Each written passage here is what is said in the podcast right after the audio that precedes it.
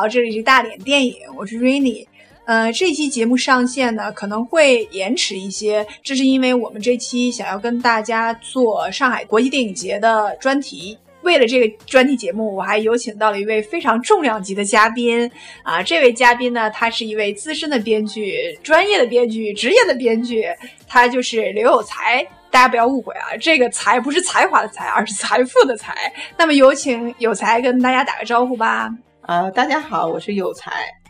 呃，你们的欢迎词就结束了吗？这个不然呢？不应该是有一个您的到来让我们蓬荜生辉吗？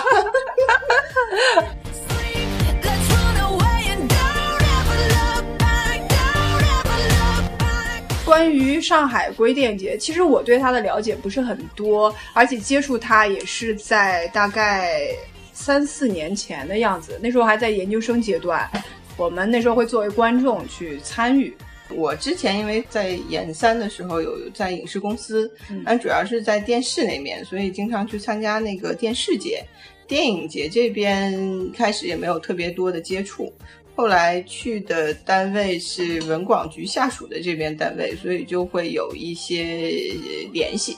但是其实这个上海国际电影节它的历史还还算是挺长的，今年应该是第二呃第十九届，对，第十九届上海国际电影节了。它是从九三年开始创办的，起初的前几年可能都是两年一届，从零一年的时候改成了每年一届。反正在我的印象中，就是每年到上海梅雨季节，稀稀拉拉下雨的时候，就会和这个节来相伴。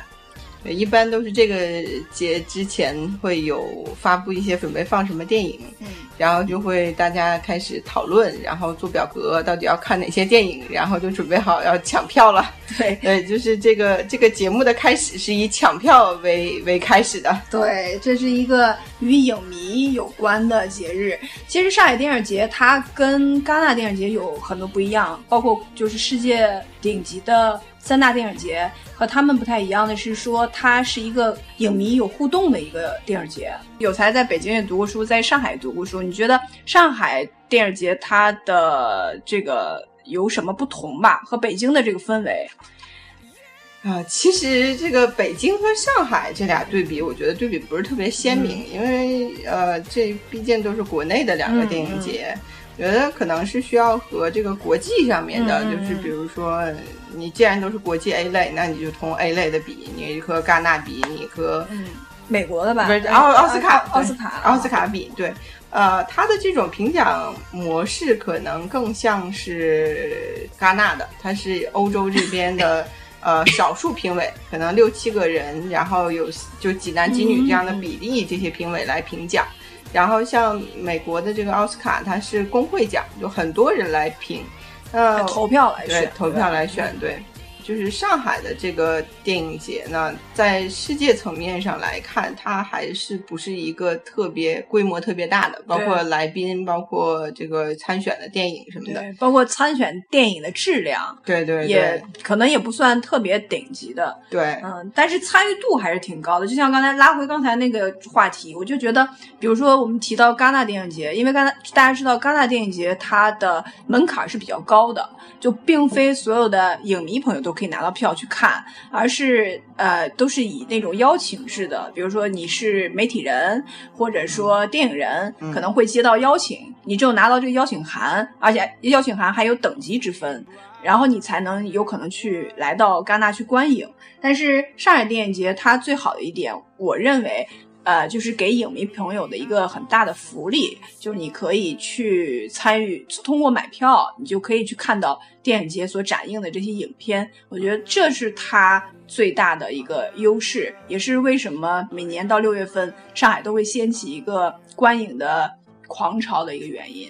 对，我是觉得。呃，因为有很多电影进行展演，它就它是一个展评展演的活动。因为这样展演的话，就有很多电影的忠实粉丝，包括很很多对感电影感兴趣的观众，可能会未来选择看电影。然后，而且就是这种大规模的放映，呃，也培养了许多电影观众。对它，而且电影的类别特别多。呃文艺片，然后也有这个日本周啊什么的，日本电影周，就是在上海喜欢日本电影的特别特别多。对，这个也是我后面特别想提到的，就是。结合自己的那个购票经历来、嗯来聊，因为说到购票的话，那个上海电影节的每年抢票都是 都是一个现象。首先，它的买票渠道有两两种，一个就是网上购票，它会有专门的一个网络的平台可以供大家来买票；另一个渠道就是你去现场去买票，现场排队。就说今年吧，今年我没有去现场，但是因为当时那几天上海特别特别阴冷，在下雨，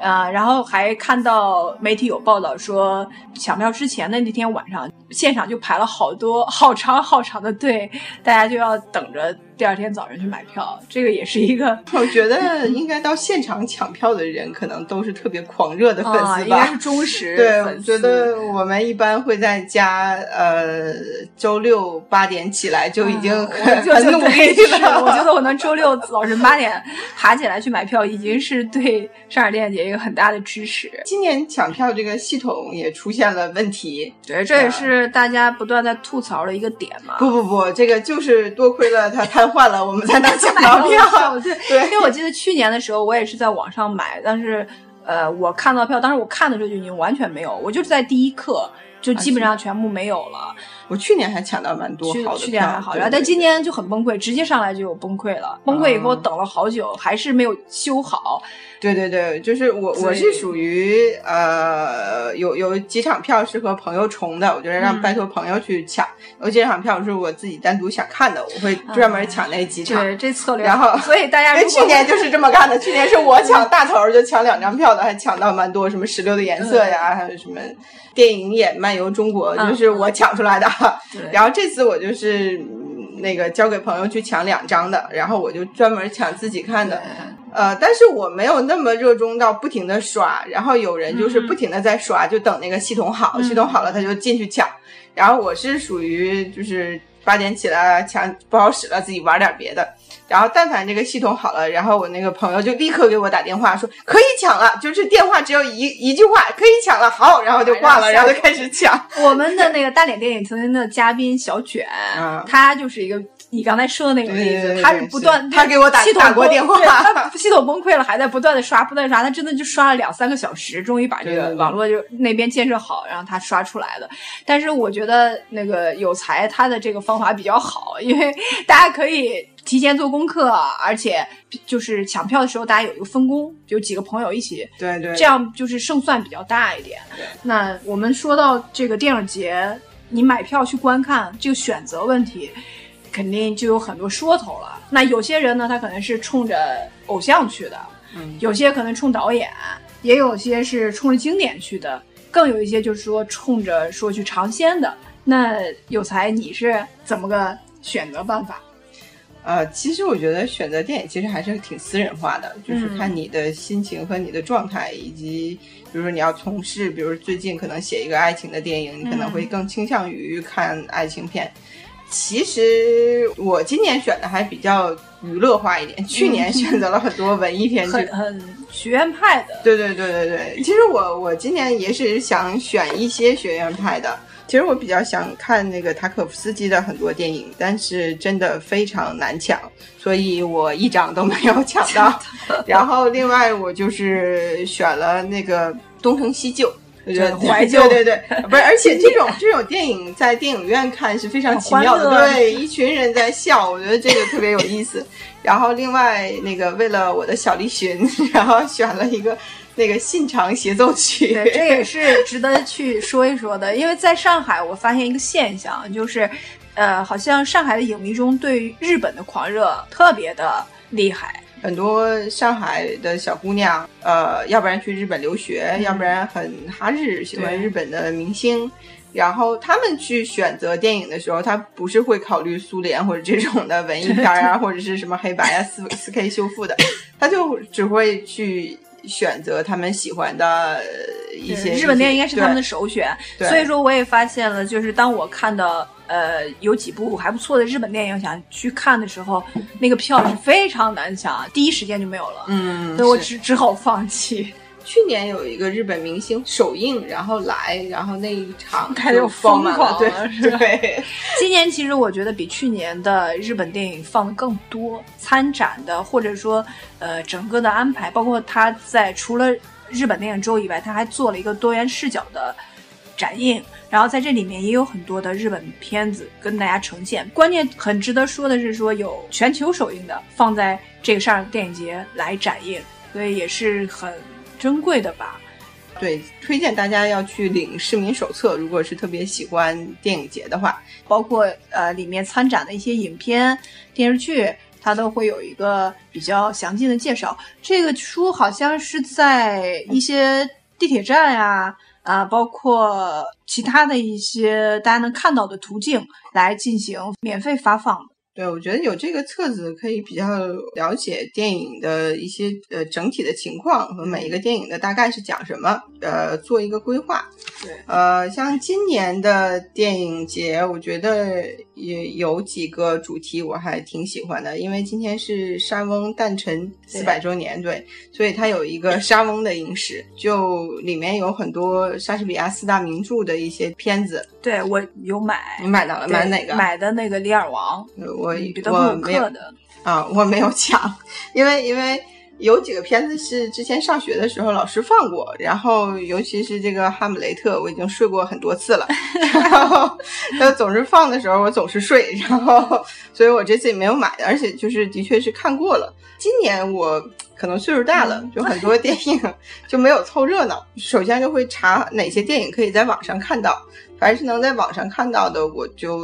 都没买，就除了那个东成西就。这个你跟我的对这个你跟我的原则基本一样。我是这样，我在买票之前的前一天就做了比较充足的功课。首先是，反正就是豆瓣儿啊，还有各种网络呀，一 B 站呀，反正就是各种查。如果网络上有资源的，或者说我已经有些已经看过的，就一般不会再选择。啊、买票去观影了。呃，这有一个让人比较遗憾的地方，因为去年有一个单元是放了一些修复的老片，包括我们中国早期的电影，霜的对主题是啊？呃，以及国际上的一些很艺术的、很有风格的、很有个性的一些电影，就是你在其他地方都看不到的一些影片，比如说那个《石榴的颜色》呀。还有什么的，然后我所以去年买了很多这样的影片，但是今年的情况是，虽然说今年上海电影节参展的影片一共有六百多部之多，但是我觉得看下来好像这样的影片，就我刚才说的这种类型的影片比较少。除了你刚才说到的，比如说沙翁的一些经典的影片，以及刚才那个柴可夫斯基的一些影片之外，似乎嗯没有去年那么经典。因此，我今年就转变了策略，我选择了去观赏他们的主竞赛单元，就是金爵奖的主竞赛单元的参参赛影片。嗯但是这个就是会有一个风险，就是你 因为你现在没有供应过对没有供应过，然后呢，片子至于说质量可能就参差不齐。昨天吧看了一部那个呃一个德国电影大师的《烟与火》，我个人认为就还挺失望的，就完全觉得和他这个大师的级别有点不太相称。所以你看，这就是我选这个片子的风险。一般其实作为观众不太会选这个参赛单元的片为什子看，么？我不会看，因为我觉得有限的时间里，我就宁可看点经典的，因为它已经是被筛选筛选过的经对对，典。这也是对。其实其实今年四 K 修复也是有还不错的片子，惊情四百年》啊之类的，就可能是因为网上能看到，对，就还是它虽然是很经典，可能是会去电影院看，它可能更震撼，它的观影感受更不一样。但是它可以在呃在家里面，你可以完成这件事儿，所以这个电影就没不像去年那样就特别珍贵，你在其他地方可能这辈子都不会再看见过了。对所以就就觉得，可能说个人来说，可能觉得没有去年的，就是选片的这个余地更大一点。所以今年就是我就去走逗逼路线了，看各种喜剧啊什么之类的。啊，对，那个今年有一个展是我明天要去的，有一个叫做 VR 的展，然后它是因为我还没有去，我可能下期节目会告诉大家有多好玩。因为现在 VR 已经引入到，就是逐渐的在在开发它的多种功能。这个电影从二维的变成了三 D 的，然后从三 D 的可能以后再向 VR 的这个这个方向发展。然后所以电影节里面也有一个这样的展，我觉得如果大家有时间的话，可以去看一看。对，其实刚才我们更多的是站在一个观影者的角度去聊。其实，在上海国际电电影节里面，它还有很多，比如创投的呃部分，以及一些洽谈的部分。呃，这些东西，因为我们不是购买这些影片版权的公司，也不是在做这方面的媒体人，所以我们这一期里面不会太多的涉及到关于这个创投这些。方面的，我们仅仅是站在一个影迷的身份去跟大家聊一下，包括购票的一些惨痛的经历啊，包括一些给大家一些关于电影选择上的一些建议，以及那个我们观影的一些经历吧。呃，在这个整个的电影节当中，它有很多论坛的这种交流。对，就是作为个人来说，也有很多北京的朋友来，然后我们一起聚会，一起玩，就是趁着这个时候，然后这是太太好的机会。对对对对，就难得聚了这么多人。对，然后我也有很多同学会拿去去找朋友拿工作证去听很多论坛。今天好像上午有一个大佬的论坛，就是都是影视界很很牛的人过来谈。然后就是每天的论坛。的讲的主题都不一样，我觉得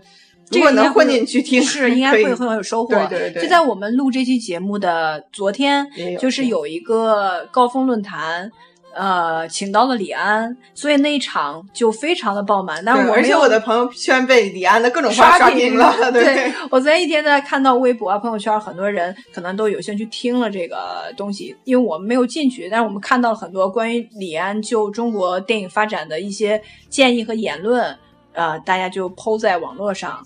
看了还是很很有收获的。觉得，要不你给大家念一段。李安说：“现在市场好，大家争相出风头，做生意很容易，给人家印象抢钱。对于幼苗工业会揠苗助长，可能会泡沫化、明星化，电影资源不平均，大家抢明星。过去香港、台湾都经历过这个路子，大家不要重蹈覆辙，要珍惜黄金机会，要千万把握住，不要像港台走到恶性循环。”抢明星、抢题材、恶性跟风，但是观众品味、欣赏素质、整个文化的强度、厚度都没有提升。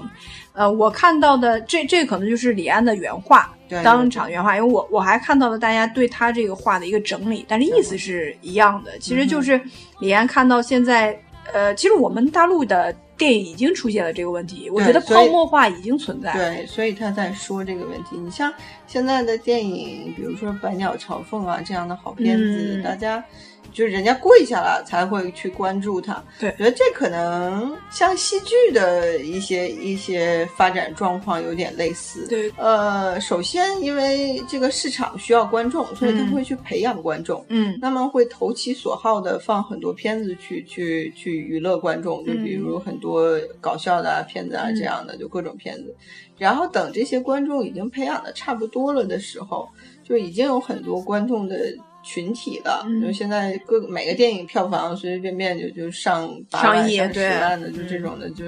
就已经很高了。嗯，那这样的情况下，其实是需要由一些有品位的电影去把这个这个这个档次、这个素质、观众的素质再往上拉。但是这个是一个很难的工作，因为做更容易的电影，大家就包括编剧、导演都很都很轻松。嗯，如果要是做。呃，就是很严肃的，或者很文艺的，或者有情怀的电影，是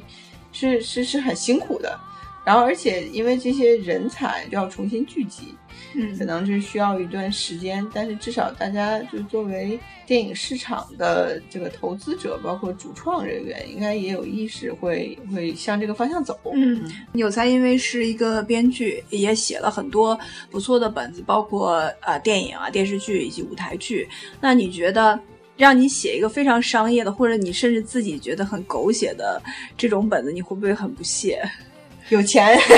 有钱就可以。我的财是那个财富的财，所以有钱就可以。就是我如果作为个人来说，我更愿意去。如果两个活儿给我，嗯，那我来对比的话，那我肯定是更愿意做有有情怀的，哪怕嗯是更难的，我也愿意会付出，哪怕钱少一点也可以。嗯问题是，如果没有这样的活儿，那全给我的是商业的活儿，那我我还要生活，对对我还是会接的。所以就是呃，如果你要从从编剧从自发自主的去创作一个东西往上递又很难，就是还得是有有或者是自己有公司了，你可以自己说了算，有一些想法可以融合进去。当然，这个电影还是有市场的东西，不并不完全是一个纯商业的东西，它是有一个就是艺术和呃市场的结合对，嗯但不能那不需要那么割裂它。但是，呃，也说明了现在目前可能中国的市场也存在一些问题，包括刚才说的一些热钱的大量的进入，以及大家抢资源，所谓的明星啊，或者抢大的 IP 啊，这些可能都创造出来了现在目前。我们市市场上所看到的这些电影，但是说实话，我我我我要装装一下逼啊，就是 我对于这样的目前中国拍出来这样的电影，我是非常非常讨厌的。就是很多时候我会有一种嗯心理上的抗拒，就是不大愿意去进影院去看。我觉得可以不进影院去支持他，但我觉得他可能是一个发展的过程。过程对，对因为现在都什么都很业余，它的行业化差得很远，对对，所以它需要时间。所以就对这件事儿，可能我被折磨的比较久，然后也看的比较淡，就觉得可能需要这个过程吧，对就是一步一步慢慢来。但是我还是希望很有想法的创作吧，就还是被投资方啊，被大家所关注，能支持下去。对虽然很难，是，包括昨天李安也说到，年轻人不要心急气躁，而且年轻人的成长是需要一些自然的力量，就是有些事情是水到渠成，而不要去揠苗助长。所以我觉得这也是对中国电影的一个很中肯的提示。啊，你都选了什么电影？今年？我选了可能七八部吧，参赛片为主，还有一些就是像沙翁的一些经典电影也有。对，但是基本上都是网络上不太能看到的，除了这个沙翁的这《李尔王》，这个是可以。但是我总觉得，因为是彼得·布鲁克导演的嘛，嗯，所以我觉得可能他会比较有舞台感。那你为什么不看舞台剧呢？舞台剧看呀，我们生在戏剧学院，怎么会不看舞台剧？就是想要看一下这个这个对比吧，或者说这两者之间结合起来，或者是什么一种感觉。对，还还是有不一样的，还是有很多不一样的。对对。那说到上海电影节的观影经历，这个我觉得可以聊一聊。嗯。嗯，首先我刚才不是也说，上海电视节是每年的六月份嘛，嗯基本是九天是处在上海每年的这个梅雨季的，嗯。所以说去观影的时候就会有两种极端，一种就要么就是遭遇暴雨，要么就是遭遇暴晒。对，而且上海的雨特别可怕，如果下起来的话，它可以二十四小时、四十八小时不间断的同一个雨量的不停的下。所以说你去观影，交通会比较不方便，而且你要带伞，这一定了。再一个就是提醒大家，如果有朋友去观影，一定要记得多带一件外套，因为里面的冷气真的是太足了。所以说你如果在里面抖两个小时，也是 也是一个就是很痛苦的经历。所以如果你去看的话，多带一件外套。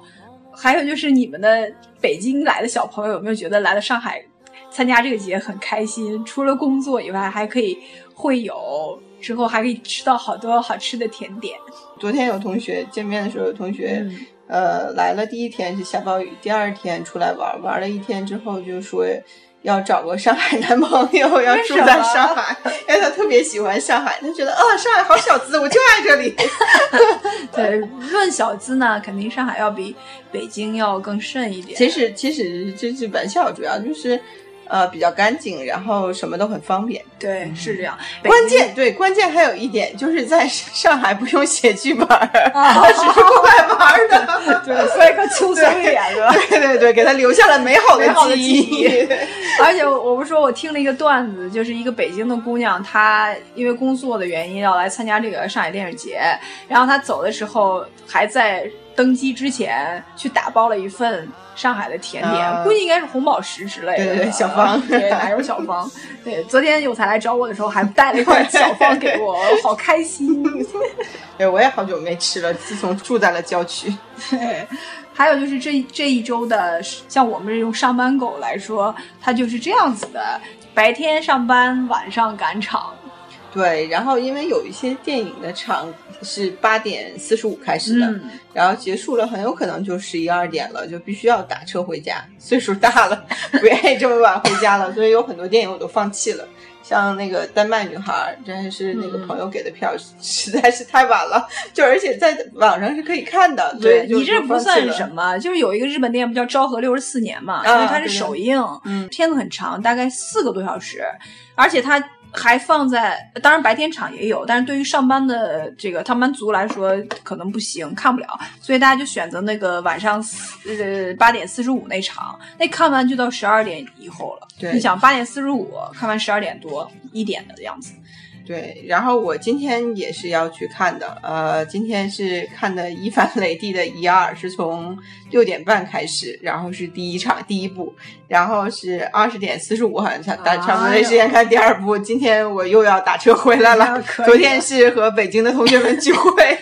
就这这一周就会非常忙。嗯，对。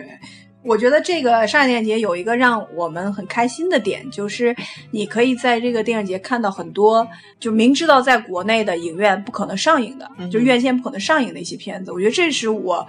呃，一个唯一的小小的安慰吧。嗯。嗯，我觉得也满足了很多人的愿望。我说小卷儿就是特别喜欢《圣诞快乐，劳伦斯先生》，然后他觉得这辈子不会在电影院上看见他了，对。然后这次有了，他特别兴奋的去看了。我觉得这可能是圆了很多在屏幕上、大屏幕上看电影的人的愿望。这部本来我也是想要去观影的，后来我看到。呃，网络上有，嗯所以说就放弃了。因为这部片子总体来说属于应该有一些尺度的吧，因为它是讲同性的，而且关键是这里面的卡斯太强大了，对对对对对，所以能在大屏幕上看见是是蛮珍贵的。然后还有我喜欢的版本龙一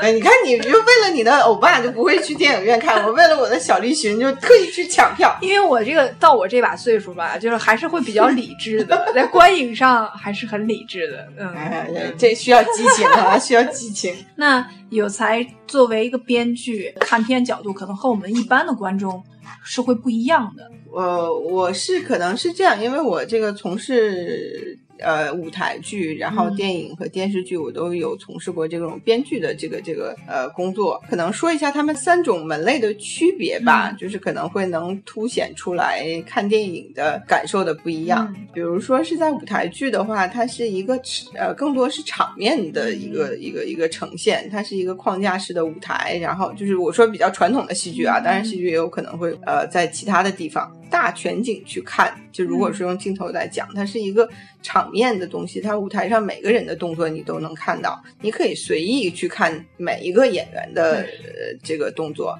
呃，那电影它肯定是你要是随着的是镜头，但是镜头它不会让观众感知到，如果他感知到，他就会呃影响到他去跟着情节走。但是纪录片是除外的，纪录片一定让你感觉到有一个镜头在对话，在看着这个这个事实发生。嗯呃，让你保持着特别理性的东西。那一般的情节剧，它是会随着那个你没有注意到的那个镜头去看人物的变化。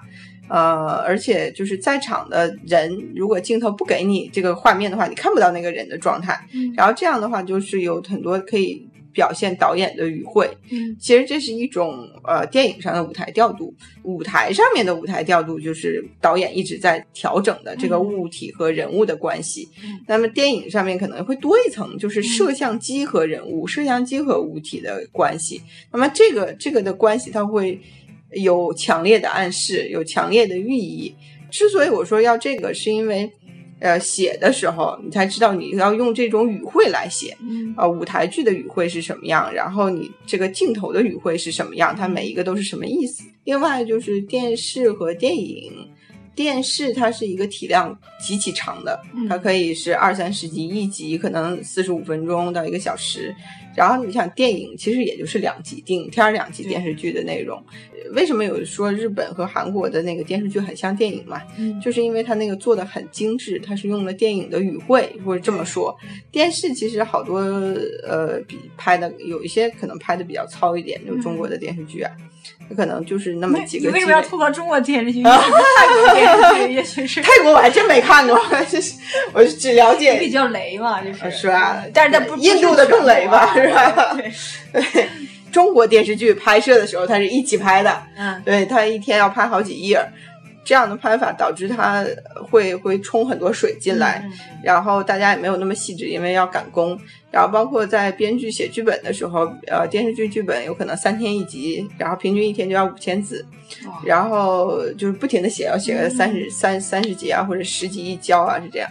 电影你就可以慢慢的去磨这个东西，它只有那些字，然后你，但是它的周期不一定比电视剧短。对对，我觉得因为虽然它体量电影的体量不大，对。但是它是比较精华的部分，对。因为对你要用在两个小时左右的时间去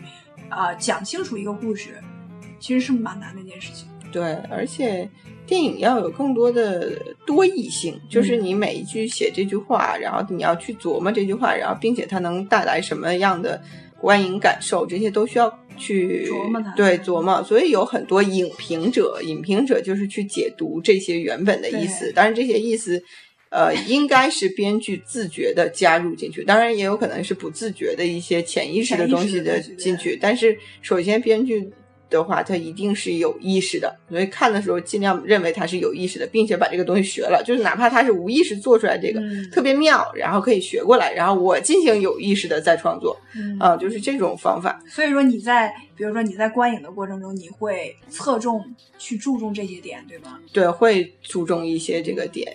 然后另外就是电影，因为它是更多的寓意，就像寓言是我们中国最讲故事最牛的方法。嗯所以这电影也会有很多这种寓意的东西，而不像电视剧。电视剧基本上讲的很白，然后我就讲故事本身，然后可能会有一些很现实的指导意义。嗯就比如说之前就《欢乐颂》那个这个就是播的特别火，比如说安迪会说说你职场是有规则的，就是他不不欢迎破坏规则的人，嗯他其实很实的就可以给你一个一个可以让你应用的东西，的一个指导或者什么。对，电影当然也可以，但电影它有更深层的意义。嗯，电影会站的比较高。对，都给你举个简单例子啊，嗯就比如说写写爱情剧，那比如说太太阳的后裔，比如两种职业碰撞出来，然后很成熟的人，然后因为因为职业的各种原因，然后又分开又合在一起，然后它其实呃层次没有那么多，嗯它传达的东西可能是一个比较有意思的故事，你会去关心这个人，关心这个人的命运。嗯但是电影的话，它会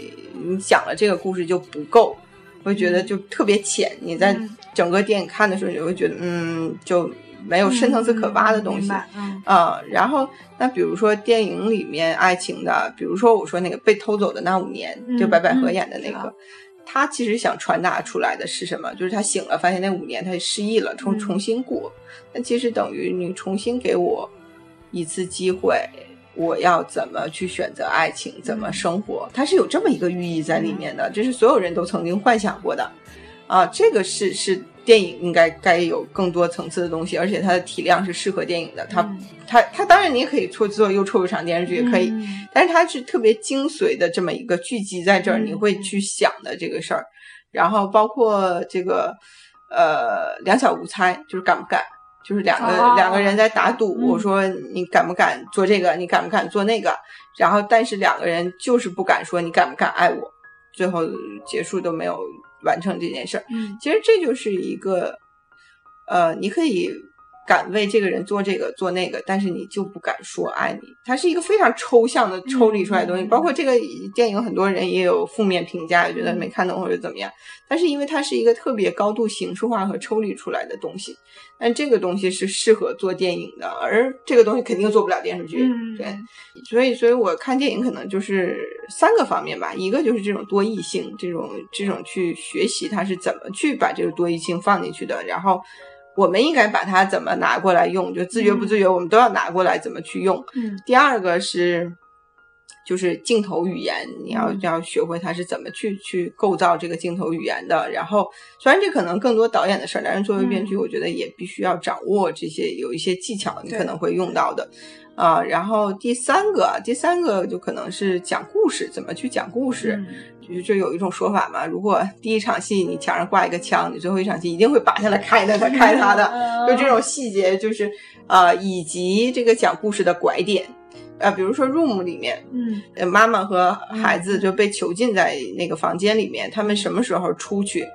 然后以及出去以后他遭遭遇了什么，嗯就是这是每一个拐点。我可能是这些都是需要编剧来设计的。对对对，我可能和他想的不一样。比如我想，哎，这个孩子他们妈妈和这个男的在一起的时候，这女小男孩就冲出去了。嗯哎，是这种突然发生的，还是你要教小男孩你要怎么准备，嗯怎么准备？然后其实是准备好了你再出去，还是没准备好呢？突然又一个事儿你再出去，嗯这是每一个拐点怎么让他做的好看。嗯然后这个是有的时候会和我想的不一样，我可能会看的时候我先猜测了。因为你有一个，尤其是你有期待的时候，你知道肯定会出去，但是什么时候出去，怎么出去嗯，这个时候我可能在看的时候就开始自己对，编。可能是一般观众也会猜测，但是可能没有那么有目的性。但是作为编剧的话，可能这些地方会琢磨的比一般的观众要更深一些。对，我会想，就是我会预测一个我的，嗯以及是他的，然后觉得哎，他这个做的好，嗯然后我会把它记下来。但是就是其实还是要注意合理性，我觉得。对那肯定是比如说像有些剧，它在反转、反转、反转、反转，不断的反转中，你要去证明你的这个反转是具有合理性的。如果是为反转而反转，为拐点而拐点的话，我觉得，呃，呃，我说的不是那种拐点你，们说不是那种拐点，不是拐点，对，可能我说还是抽象一点，我没法表表达的这只能说明我不是编剧。那我觉得可能大家也没有听懂。anyway，所以说这期节目我们就聊得挺开心的，但是因为这是我们做这期上海国际电影节专题的第一期，先是我和有才我们俩先来做一个大致的介绍，包括自己的观影感受。呃，之后呢，如果有可能，我们会有请到另外一位朋友拉出来聊一些具体的影片，以及对一些非常值得聊的影片进行一些分析。嗯，啊，那我们这期节目就到这里，跟大家说再见，拜拜，拜拜拜拜。